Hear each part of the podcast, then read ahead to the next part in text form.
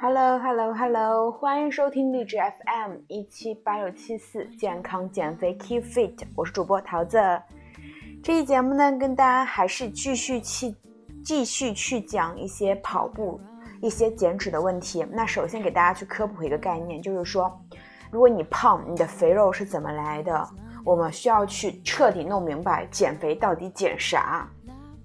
OK 啊，脂肪是在人类生存历史上扮演着极其重要的角色，现在就被很多人讨厌。让我们去看看问题出现在了哪里。脂肪呢，是为了人类生存而进化出的重要物质，无处不在，妙处多多。脂肪高效的储存能量，还能缓解缓缓解冲击、保暖。脂肪也是细胞膜的组成部分，帮助脂溶性维生素吸收。在过去呢，脂肪绝对是个人见人爱的好东西。我们的祖先呢，几乎就没，呃，吃没过过那种整天吃饱的日子，多数时光都是在挨饿中度过的。所以呢，发胖这件事呢，只会出现在食物极大丰富的年代，比如说现在。你可以翻看一下三四十年前的集体合照中，几乎连微胖的人都找不到。再看看现在的集体合影，一定是百花齐放了。那么，为什么会有那么多肥胖问题？最主要的部分呢，还是跟我们的生活环境相关。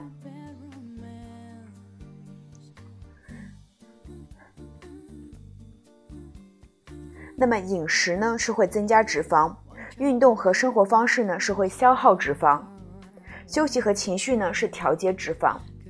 饮食是我们能量的唯一来源，这个大家是需要去知道的。如果吃的不够多，是绝对不会胖的。肥胖这个事儿呢，放在几十年前会是个新鲜事儿。那时候，那些说减肥是永恒主题的人，只不过是太年轻了。现在的我们呢，获取食物的途径太多太方便，说衣来伸手饭来张口也不为过。想吃东西，到处都是便利店，就算偏远地区，外卖也能送到门口。各种好用到变态的 APP，让我们想吃就能够随时随地去吃。美食的精加工，舌尖上的这个那个，帮帮助一个时代的人提高了整体饭量。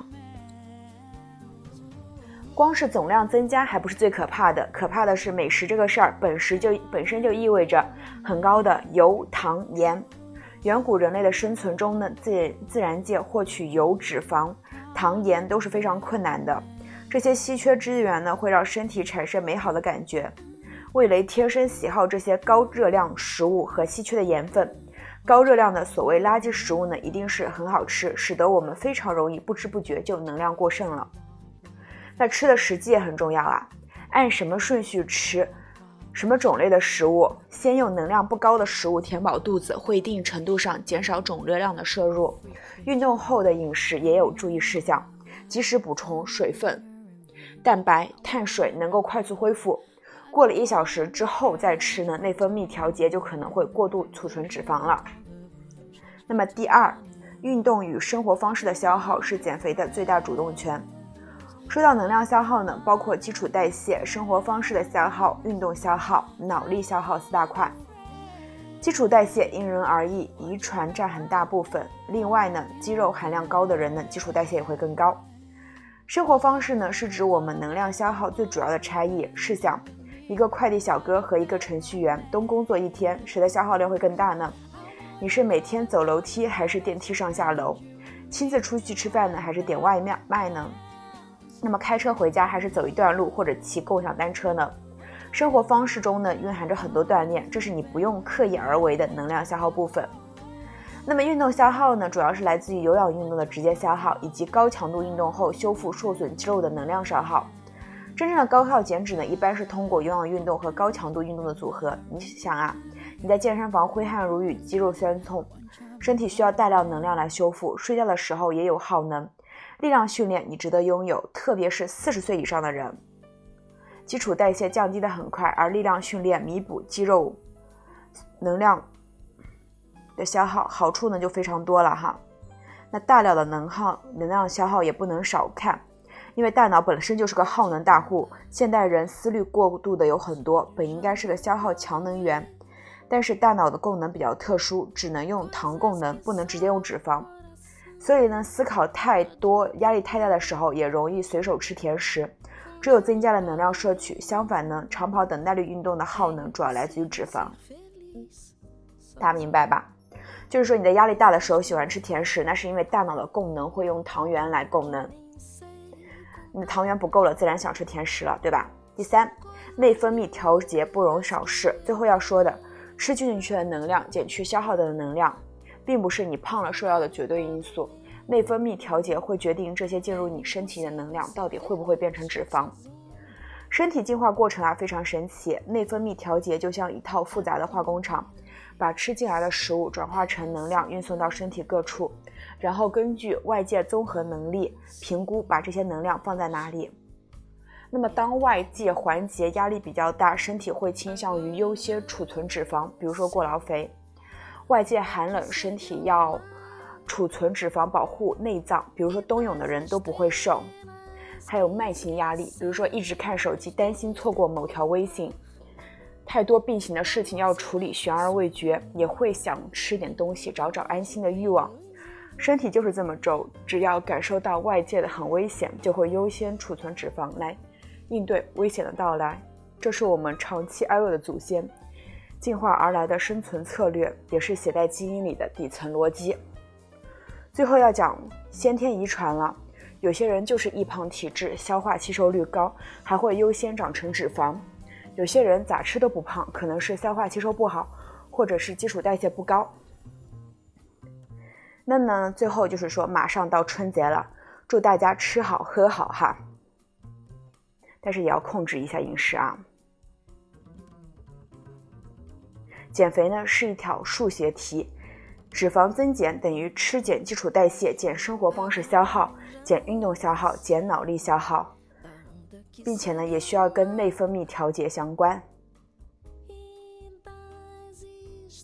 所以说大家知道减肥是怎么回事了吧？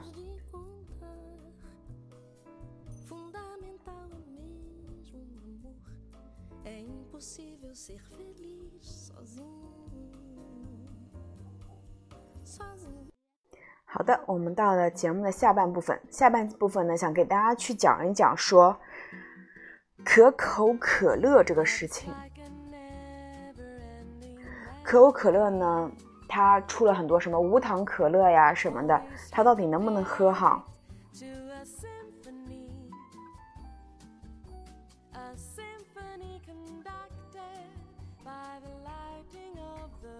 据一项新研究新研究显示。饮料巨头可口可乐在过去的三十年中，影响了中国应对肥胖的政策。大家知道哈，可乐是碳酸饮料，喝多了会影响健康，这个是一直知道的。但是可口可乐作为一个商业公司，是怎么做到三十年里影响一个国家的肥胖政策的？还是我们这么大一个国家呢？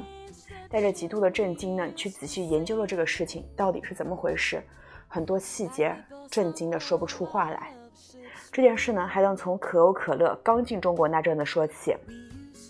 一九八一年，可口可乐作为第一批进入中国的外国品牌，在中国建厂成功。与此同时，在世界的其他地方，可口可乐正把全新的营销操作搬上日程。当时，时任可口可乐公司高级副总裁亚历克斯·马拉斯皮纳做了一件看看起来不相干的事，创办了非营利组织国际生命。科学学会主要是干嘛呢？其宗旨是通过科学交流及相关的科学研究，使企业、科学家和政府三者从科学角度达成共识，并共同努力提高人们的健康水平。一九九三年呢，中国办事处也正式成立了。刚开始的时候呢，这个非营利组织的定位似乎人畜无碍，不在自己举办的活动中插播广告，也不给任何商品提供认证。简而言之，就是一句话：我们不会给任何公司带来商业利益。听起来是不是非常权威、十分可信，也非常有科学精神？那么，可从一九九九年开始，ILSI 将肥胖症提上日程后，事情的发展就偏离了原来的初衷。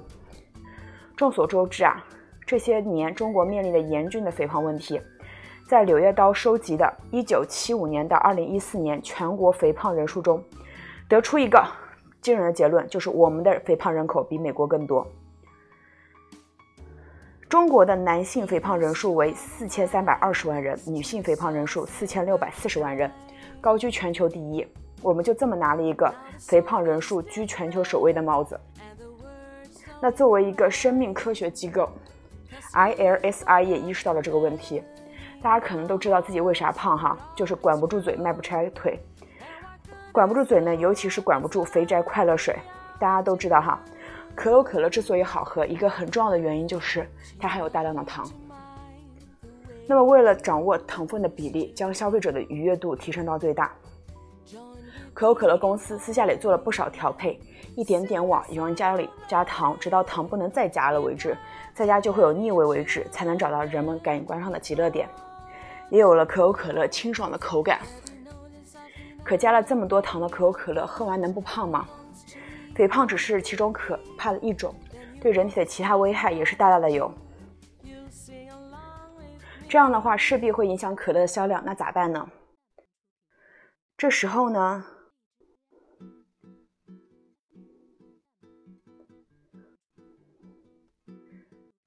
大家不要忘了，ILSI 的创办人可是可口可乐的高级副总裁。二零零四年以前呢，这个机构对中国肥胖症的预防措施大部分在营养方面，但这这但这这在这之后呢，一切就不一样了。他们在十一年间举办了六场关于肥胖症的国际会议，说是国家会国际会议呢，十八名受邀专家中，其中十三人来自美国，其中八个人呢是运动健身专家，只有两个人是营养专家，还长期接受可口可乐赞助。你们看出来了吗？他们搞了大阵仗呢，就是要把你肥胖的因素归因到缺乏运动，而不是饮食摄入。也就是说，跟可口可乐没有关系。针对中国人的身体质量指数，ILSI 中国办事处编少了不少，编写了不少预防和干预成年人超重的指导方针，并以官方的名义发布。这分量就不一样了吧？而且呢，他们还开始大肆宣扬。多运动是健康的生活方式。为了让这一理念深入人心，可口可乐推出了不少鼓励中国人积极运动的措施，引导中小学生利用课间十分钟积极参与体育活动，就是在那时候提出的，取名“快乐十分钟”。接着呢，还组织了不少健康活动，鼓励大家去积极运动起来，试图转移大众对碳酸饮料的脂肪，呃指责。直到现在呢，打开可口可乐的官官网。快乐动起来，让你的细胞动起来等宣传口号扑面而来。一件滑稽的事情就是，可口可乐从一个碳酸饮料公司，居然成了健康生活方式的倡导者。在他们的蒙蔽下，不少人虽然意识到喝可乐发胖，但想一想，多运动总没错，因此没放在心上。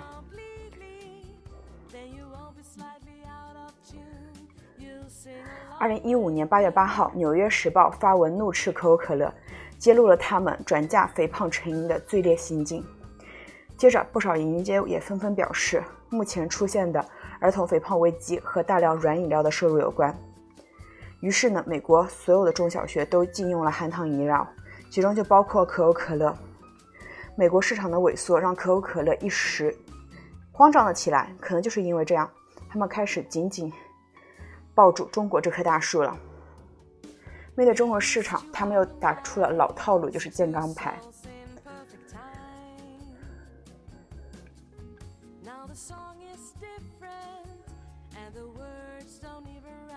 在大会上呢，他们是这么推销可乐的：我们相信可口可乐系列啊，可以适合每个人的不同生活方式。有些人每天消耗能量多，可能就喝传统的可口可乐也不会有问题。而有些根据自身运动的情况搭配传统可口可乐和零度可口可乐也是一样的。总结成一句话就是：可口可乐是补充能量佳品，你消耗的多就喝传统的，消耗的不多就喝零度的。可实际上是这样吗？答案显而易见哈。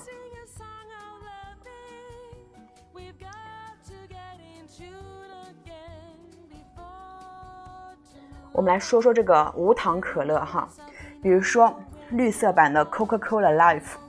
根据官方宣传，每一百毫升只有二十七卡路里，糖分也是从天然糖菊叶中甜菊叶中提取的，看包装啊，绿色包装就感觉由内而外散发着健康气息。再比如说，零度停产后，可口可乐推出的零度升级版就是 Coke Zero Zero Sugar 零度可乐。还有这款仿佛被扒去灵魂的零卡零卡减脂可乐，瞧瞧这外包装，球球瓶中的饮料，看着跟纯净水一模一样，一副人畜无怪的样子。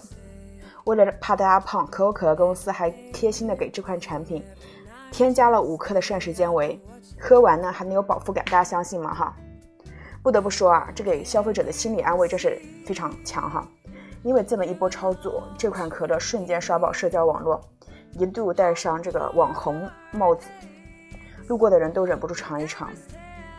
大概就是这样一串零呢，会让大家觉得离肥肉远了远，远了点。殊不知，这些数字上的零实际上并没有什么卵用，因为那些糖啊、能量啊，只是被另外一种代替了甜味剂。那么无糖是不是真的不会胖呢？美国德克萨斯大学曾经有十二年安排了四百七十四位试验者做手术做实验，把他们分为两组啊，第一组是每天喝零度，第二个喝北喝普通可乐，结果发现喝零度的的平均的腰围是普通可乐的三倍。所以说呢，是不是无糖可乐比喝有糖的还要胖呢？为什么会出现这样的结果呢？这要从甜味剂说起了。人工甜味剂会诱发我们对甜食的欲望，提高身体的耐糖性，所以一不小心吃超量了。加上呢，欺骗了我们的新陈代谢系统，让身体以为自己已经吃了糖，诱发身体分泌胰岛素，也就是脂肪储存荷尔蒙。这样一来，储存的脂肪越来越多。而且呢，它还会减缓新陈代谢速度，让你消耗更少的卡路里，脂肪越来越多，消耗却越来越少，能不胖吗？所以呢，哈佛医学院多次呼吁大家不要用人工甜味剂代替糖哈。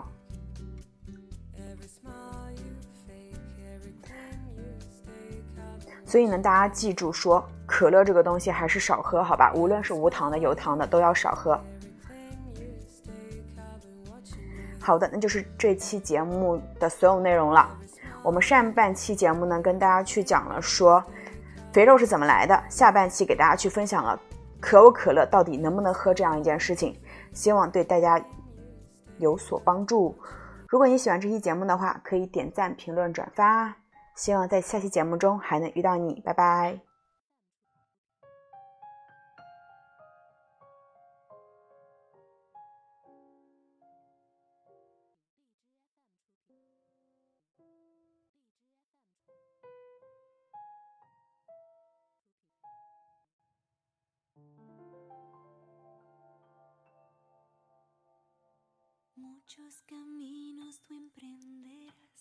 Mil y uno océanos cruzarás, mas siempre en ti voy a reinar. En cada calle, cada bulevar, te encontrarás buscándome y en otros labios a mí me besarás. Tu fantasía loca tu obsesión hasta delirar, me pensarás. Hasta enloquecer.